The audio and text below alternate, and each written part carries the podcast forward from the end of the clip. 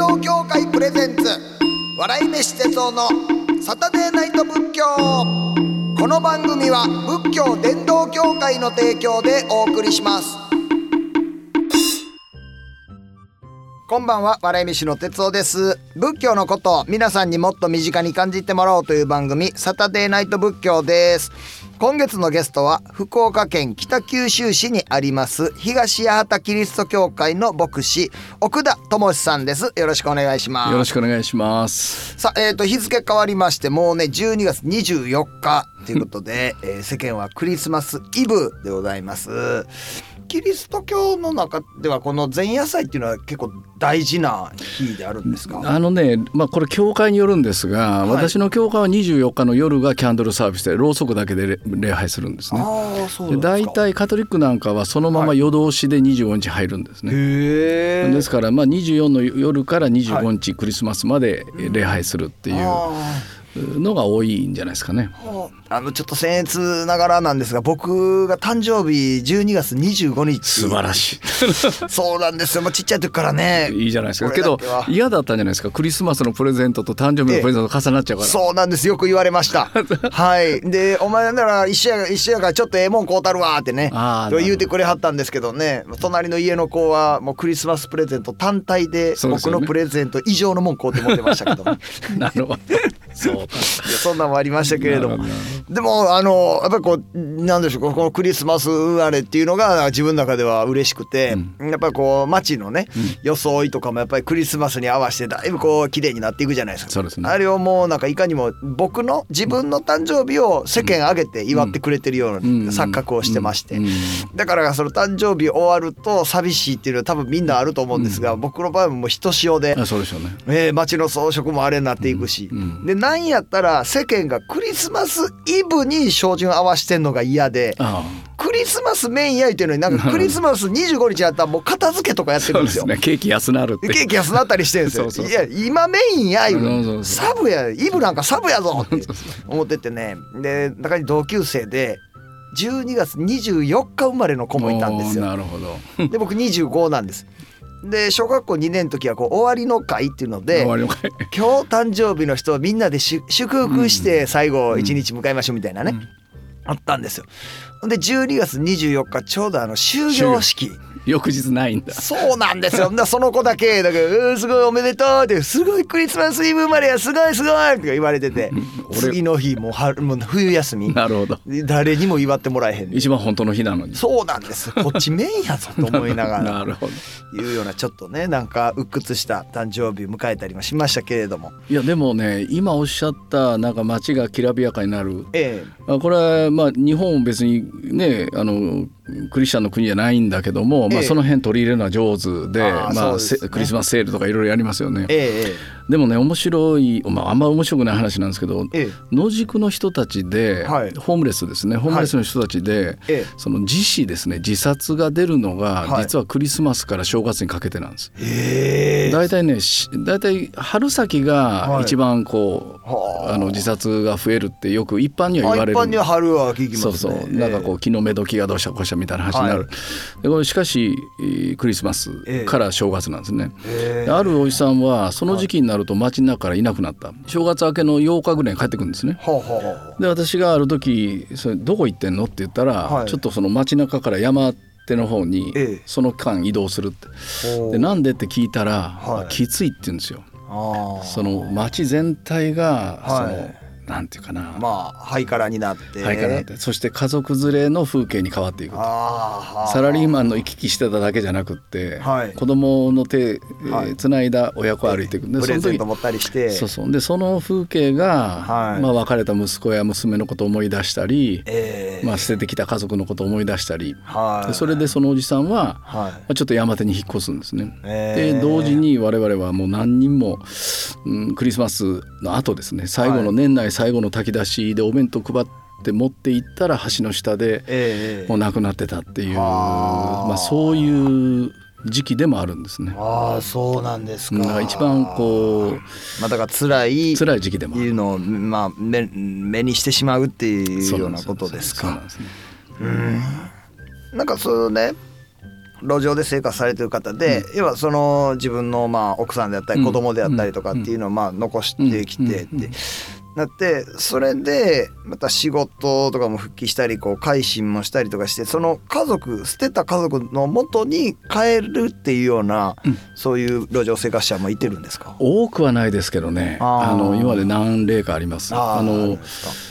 一つねこう印象深かったのはそのそのおじさんもやっぱり、ええ。えー子供さんが小さい頃に、はい。まあ、家出てるんですね。それでうちがまあいろいろ支援をして、はい。もうアパートに入ってえで次の生活が始まってえはい。でそれで家族と連絡取ったんですよ。え。で最初はもうすごい剣幕でそのお嬢さん、はい。もうお嬢さん言ってももう40歳ぐらいになってますけどあであの父親が出ていってからね、ええ。私たちがどんな思いで暮らしたか私はねトイレの水まで飲んで生き延びたんですってあー。ですね。でそれでもね、ええ。まあ、ともかく一度会いませんかって言って。ああそうですか。そしてねはい。まあ3ヶ月ぐらいかかったんですけどついに会ったんですよ。へえそれでね、ええ。あのー私前の日にそのおじさんにはい。よく過去は変わらないって言うけどもはい。過去は変わるよって。ここれからのあなたの生き方によってはい。過去の意味合いは変わっていく、だからあの、はい。過去変えようって言って。で、ええ。翌日いよいよ来たんですよもう全然喋らないしもう空気悪いしよどんでるし、怒りがピリピリ。あそしたらねそのお嬢さんね、ええ。カバンからね写真をね、はい。赤ちゃんの写真小学生の写真、はい。で高校生ぐらいのなんか学生服着た写真をこうはいはい。3枚並べて、その人にね、そはい。の父親ですよ。ええ。指さしながら「はいあなたの孫だ」って言ったの。う。わーなんかすごい映画みたいやそなの瞬間ねそのおじさはい。ん泣き崩れて土下座して謝ったんですよ「すいません。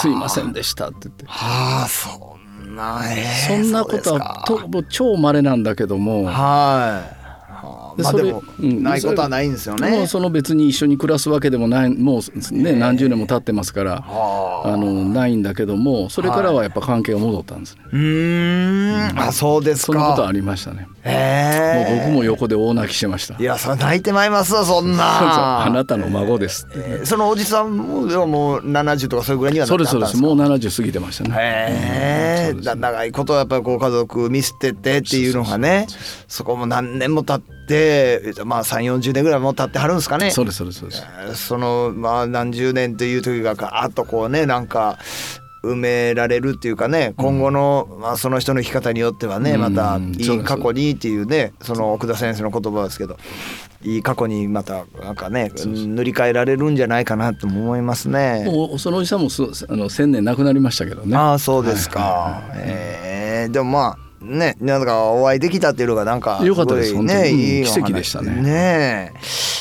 まあその世間のねそのクリスマスにぎわいって言ったらなんかどうしてもこう恋人同士のためのなんていうふうにね、あったり思われたりしますけれども。この牧師さんとして奥田さんこのクリスマスどのように過ごしてほしいっていうような気持ちがありますか？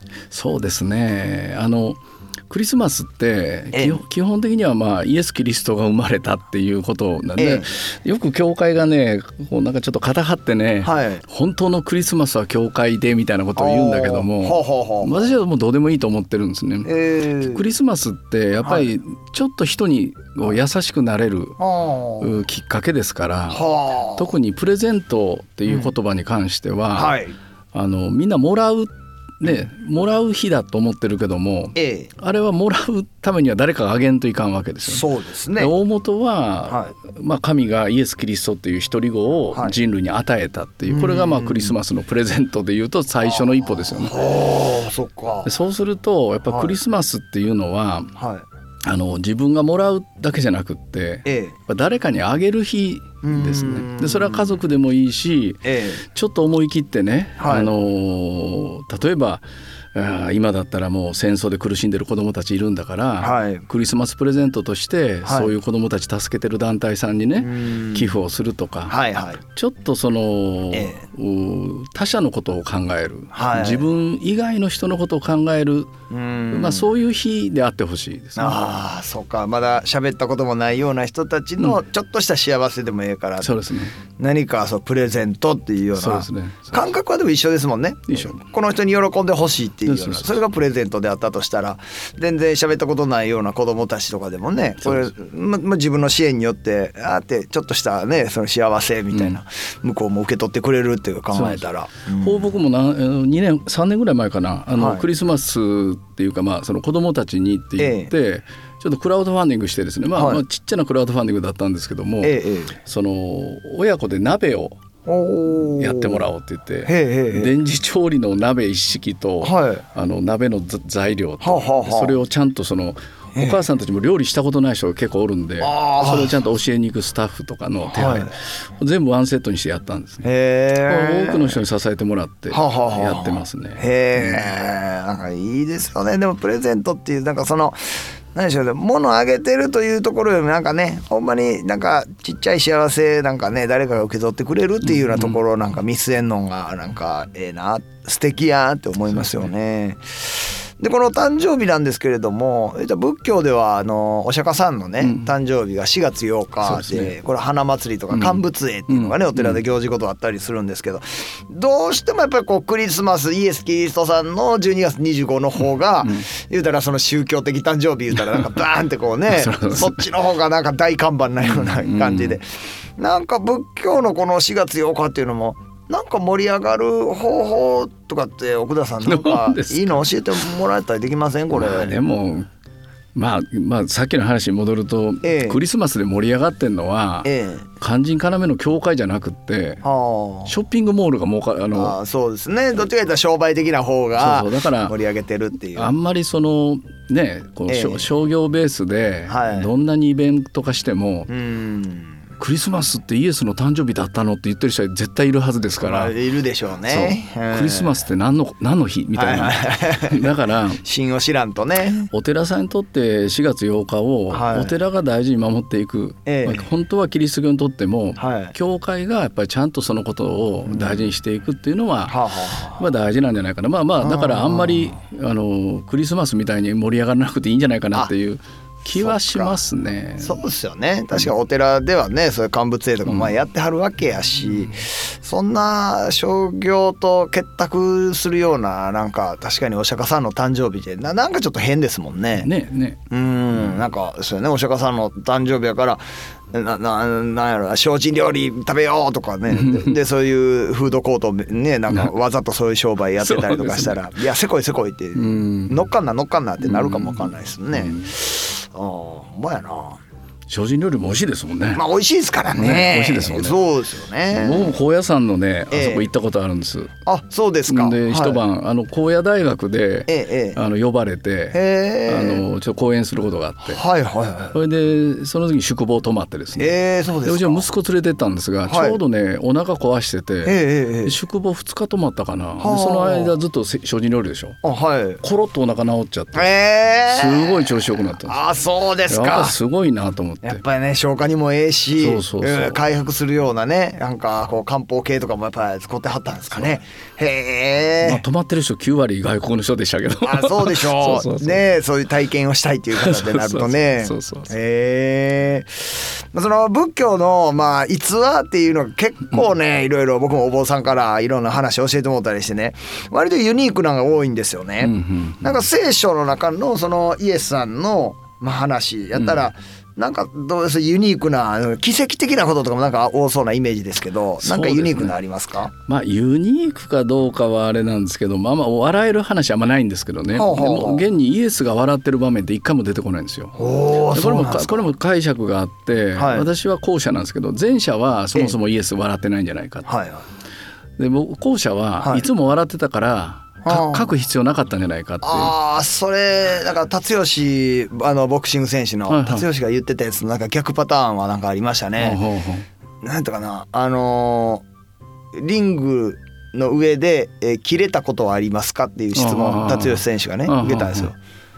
いや切れたことは特にないよってなって「え意外ですね」ってなった。ら「いやだっていつも切れてるから」って言ってたら そりゃそうだ。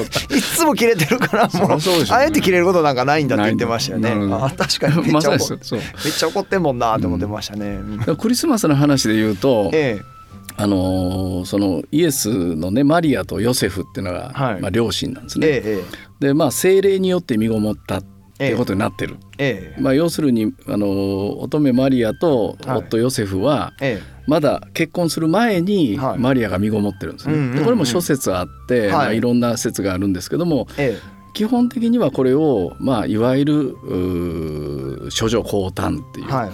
まあ、自然の法則をこう無視したような、はい。ええまあ、精霊によって神の霊によって身ごもったんだ、うんうん。で夫ヨセフに、ええ。ある時天使が、はいあのその夫ヨセフはね、ええ。そのマリアが身ごもってると。はい。で普通人間の常識で言うと、はい。自分以外にええ。誰か好きな人がいるんじゃないかって、まあ普通疑いますわね。ですよでまたヨセフも多分そう考えた。ではあ。しかも当時はレビラート婚っていう婚姻の法律があって婚約したらもう結婚と一緒なんですね。はで婚約してる状態でマリアが他の人と関係を作ると、はい。これは姦淫罪っていう。ああもう。これ死刑なんですよ。へえ厳しかったんや。そう厳しかった。でそれで聖書にはねはい。夫ヨセフははい。正しい人だったので、あそんなんよう書いてる、うん。はい。夫ヨセフは正しい人だったので、はい。密かにマリアと縁を切ろうとしたって書いてるんですよ。はで多くの人たちはええ。これはヨセフがいい人だから、はい。マリアが殺されるようなことがないようにええ。夫が身を引いた。というふうに読んだ。あはい。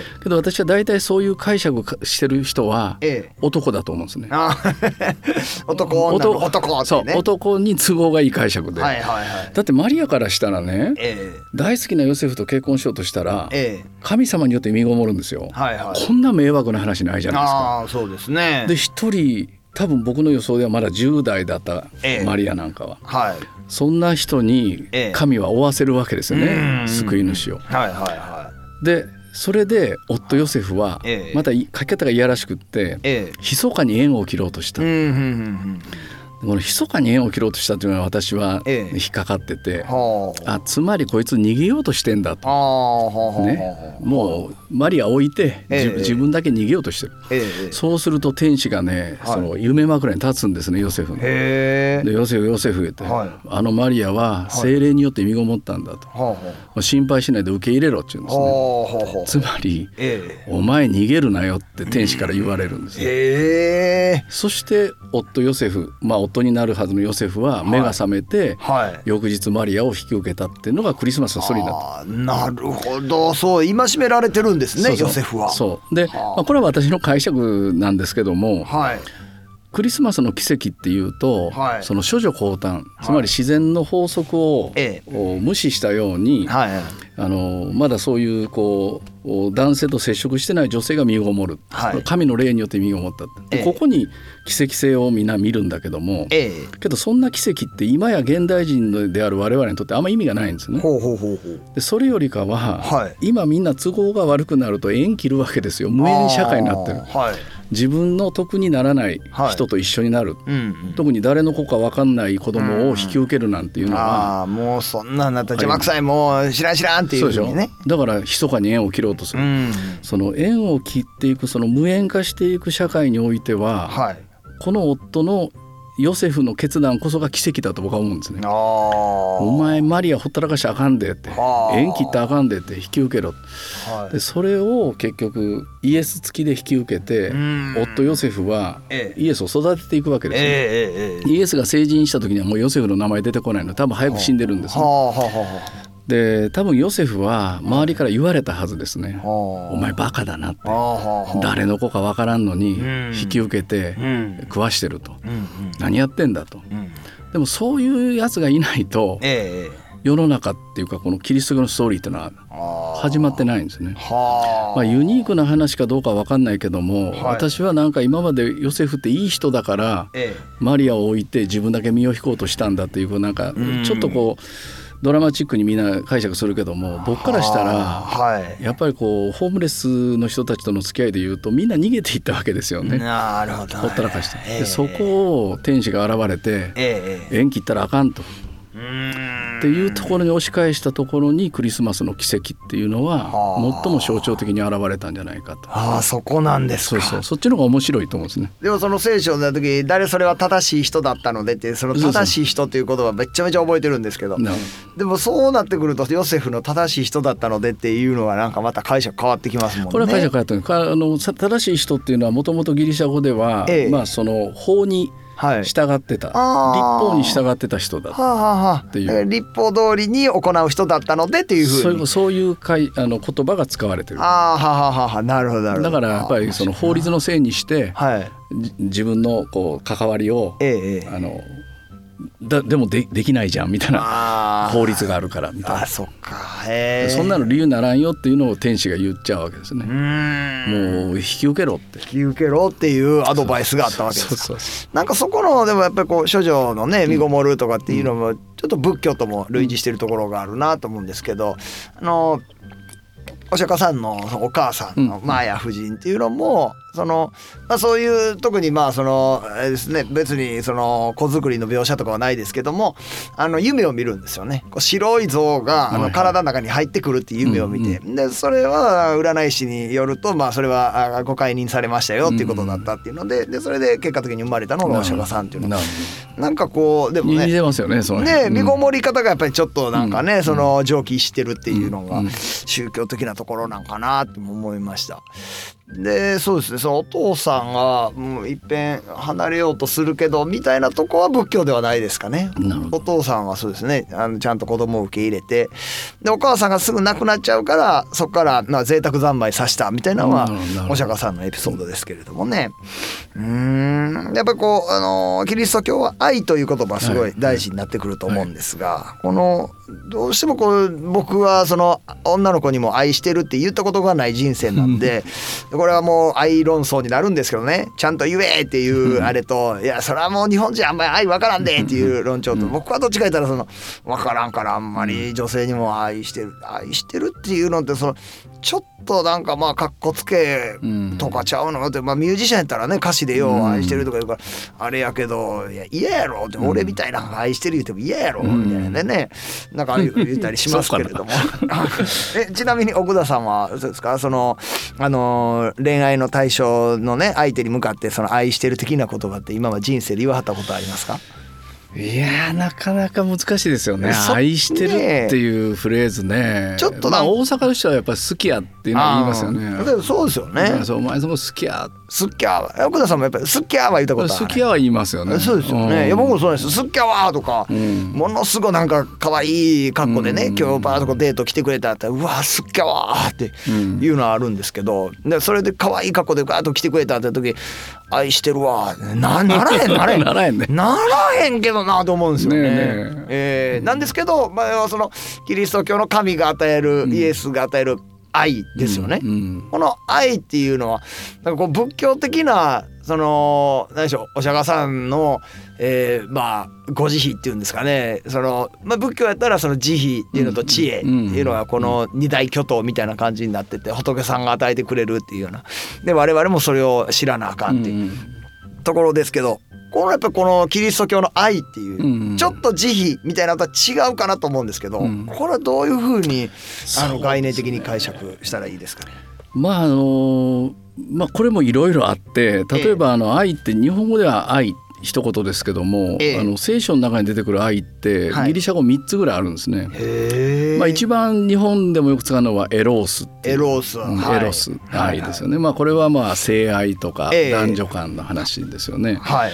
でもう一つはフィリアって言って、はいあの友愛とかああ UI はいはい、はい、友達みたいな。ええはい。でもう一つさいあの最後っていうかキリスト教の愛って言われるのがアガペアガペですよね。これが無償の愛みたいなこと神の愛みたいなことを訳されるんですがけどはいこれ全部ひっくるめて愛なんですね。はあはあ。だから別にエエロスだからダメとかじゃなくって、まあ、日本語になるとそれ全部ひっくるめてやってるええただやっぱりそのわざわざアガペっていう言葉を、はい。その聖書が使い分けてる、はい。うんところですよね。ええ。これにやっぱ意味があってん。やっぱ無償の愛っていうのははい。私はやっぱりキリスト教が説いた愛ははい。何らかのやっぱ犠牲が伴うよっていうことを前提としてると思うんですね。はあ犠牲。うん、愛っていうのはプラスアルファの感情じゃなくって、はいなんかやっぱそのために、はいまあ例えばイエスがねはい長地の女っていう、まあ、な何十年もその病気を患った女が、はい。イエスの衣に触れた瞬間に病気が治るっていう奇跡の話があるんですね。はい。でその時にイエスがもうええ群衆の中に取り囲まれてたのに、はい。誰かが私を触ったって言い出すんですね。ほうほうで弟子がね「何言ってますの?」ってこうみんな囲んでますやんと、ええええええ。みんな触ってますやんみたいな場面なんですよ。はあはあはあ。ででイエスが「いや違う」と。え「今私の中から力が抜けていった」つまりそのその女が元気になるためには、はい。イエスの力が減るっていうことが前提になってるんですね、はいはいはいはい。だから十字架の宗教なんですね、イエえー。そのイエスの愛っていうのは十字架によって表された、はいはいその一人子が十字架にかけられて我々の代わり身代わりとなって贖いとなって死んだっていうそのあ犠牲が払われてるっていう。そうですでねこれがあの単純になんか愛っていうものが空中に浮いてるんじゃなくってええ。それを誰かにあげたら僕の分は減るっていうことが前提になってるっていうのはアガペーっていうその無償の愛っていうのはそういう概念だっていう。ーこれは生贄とかはまた別の話ですか？あのもともとはユダヤ教はまさに全焼の生贄って言ってうん。1年に1回大祭司ってまあ、はい。今だったら牧師さんの一番偉い人ええ。それがユダヤ人全員の罪を動物に負わしてええ。神に捧げるっていうのを1年に1回やるんですね。でそれがもともと食材のスタイルだった。うん。でそれをはい。踏襲したのがキリスト教で、はい。それをまさにイエス自身が自分を捧げたんだ。神ご自身が神に捧げたっていうことで最後の生贄としたと。あ。究極の生贄としたそういうことですか。これがユダヤ教とキリスト教のまあこう大きなおあ差の差。というか流れなんですね。流れがああそっかそっか。そう。だから食材ということの中には、ええ。まあ犠牲。うん。あのタルコフスキーっていう人が作った「サクリファイス」という映画がありますけどはあはあ。の中にもやはりこう世界のどこかでね、ええ。今日私が生きるために誰かが犠牲を払ってくれているうんだろうっていうそういうフレーズが出てくるんですけども、はい。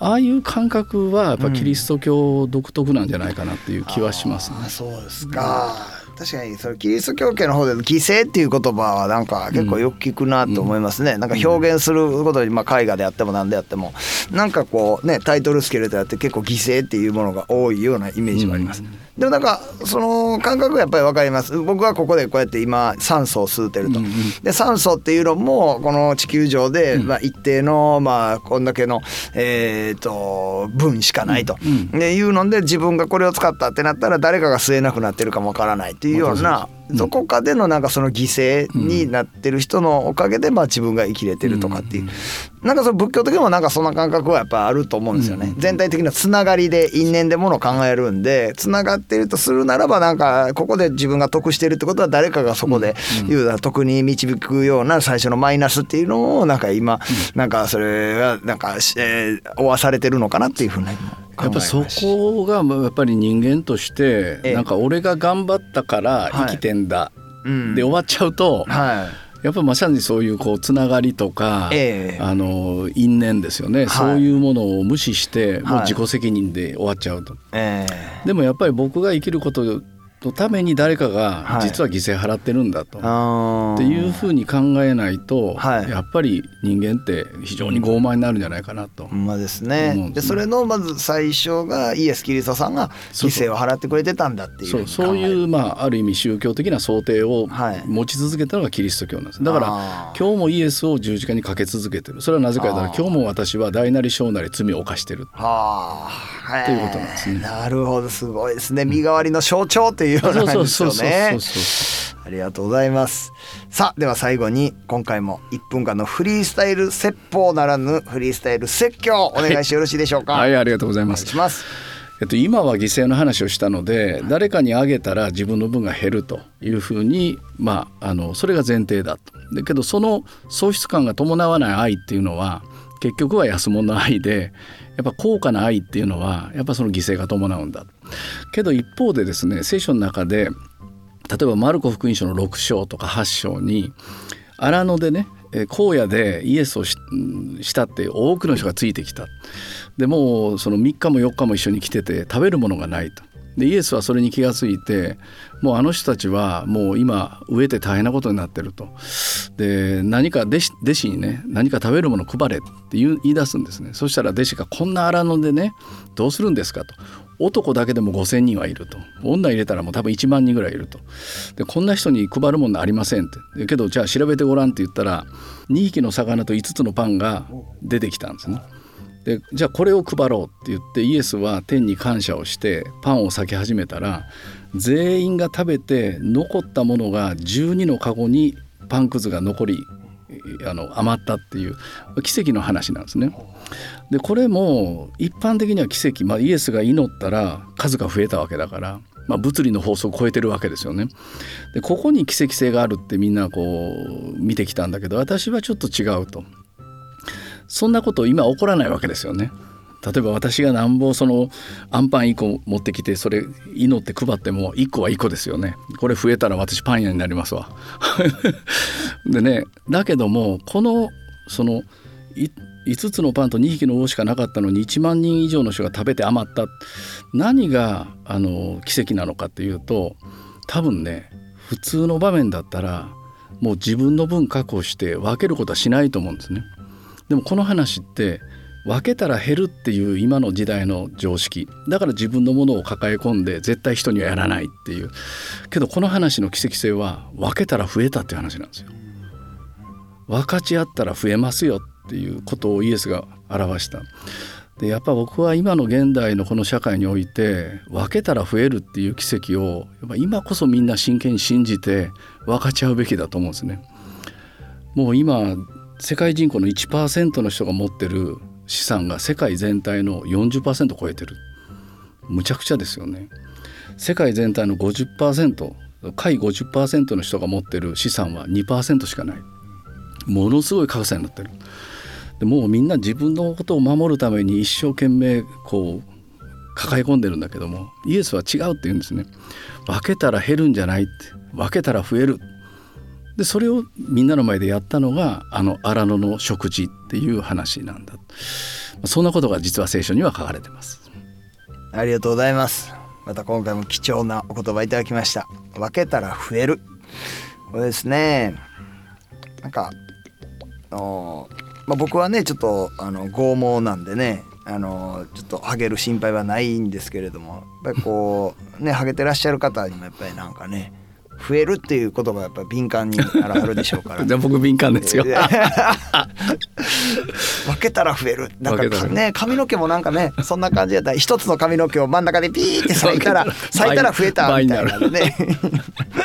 みたいな感じ。なんかでもそのはい感覚は分けたら増えるんだって感覚は大事にしたいなと思いました。ありがとうございましたということで今夜は福岡県北九州市にあります東八幡キリスト教会の牧師奥田智さんをお迎えしました。ありがとうございました。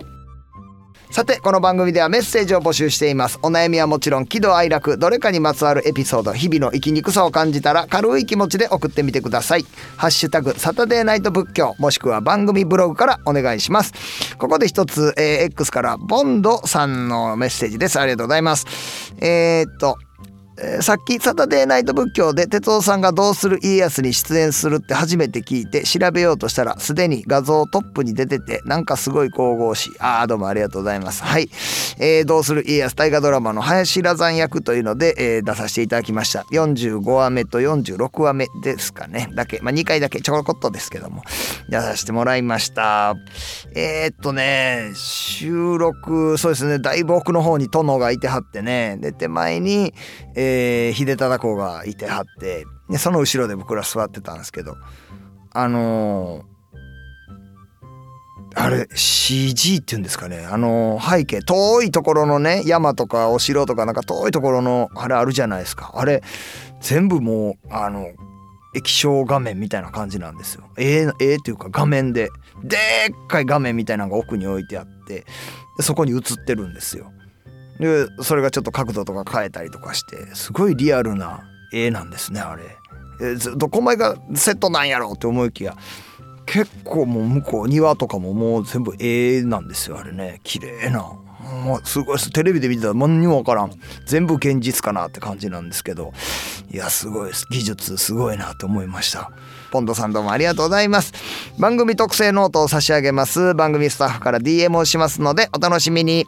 またポッドキャストではほぼノーカット版が聞けます。こちらも番組ブログをチェックしてみてください。というわけで月日は百代の過客あっという間に時が過ぎ去ってしまいました。来週もこの時間に仏教したいと思います。ここまでのお相手は笑い飯の哲夫でした。あしゃ。